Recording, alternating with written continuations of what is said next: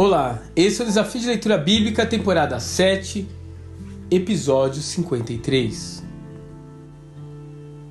Um passo de fé. Marcos capítulo 9. Após um retiro super espiritual no monte com seus discípulos, Jesus sai daquela atmosfera celestial e retorna ao seu trabalho diário: cuidar de pessoas. Logo que desce, um novo problema é apresentado pela multidão um moço com uma combinação de epilepsia e possessão demoníaca que os seus estagiários não conseguiram libertar. Tragam-me o rapaz, disse o mestre. Ao chegar perto dele, o jovem começa a convulsionar e a espumar no chão. A atitude do Messias surpreende. Em vez de curá-lo com um gesto ou uma palavra, como já fizeram em outros momentos, começa a entrevistar o pai do menino.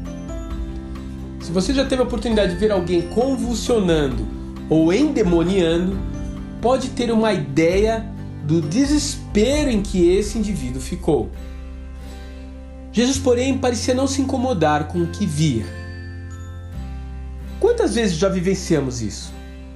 Porque parece que Deus fica olhando o nosso sofrimento como se estivesse congelado, insensível à dor do nosso coração. O Senhor, como sempre, já tinha tudo sob seu controle. Ele sabia que aquele moço estava a um passo de ser curado, mas, ao contrário da percepção geral, ele viu ali uma valiosa oportunidade para provocar um rompimento de fé.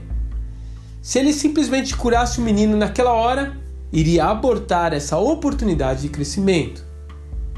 Senhor, se tu podes, ajuda-nos, disse o homem com os olhos marejados porém ainda querendo lançar sobre o mestre alguma responsabilidade. Mas Jesus rapidamente mostra que seu poder não está em discussão. Se eu posso, tudo é possível para quem tem fé. Em outras palavras, ele parece querer mostrar àquele pai que o poder para curar está disponível, mas ele precisaria usar a sua fé para receber esse milagre. Eu não sei que problemas você tem passado, mas escute isso.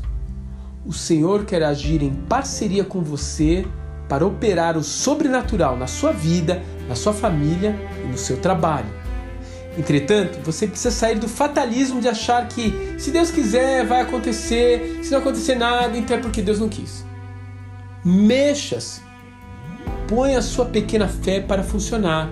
Aquele homem reconheceu finalmente a sua limitação, mas ainda assim conseguiu gritar: Eu creio e alcançou seu milagre. Comece do ponto onde você está. Exercite-se em pequenos passos de fé. Aproveite as oportunidades para orar e clamar a intervenção divina para a cura, para a provisão, para a libertação. Lembre-se, a sua caminhada de fé começa com o primeiro passo dado pelas suas próprias pernas. Que Deus te abençoe e até amanhã.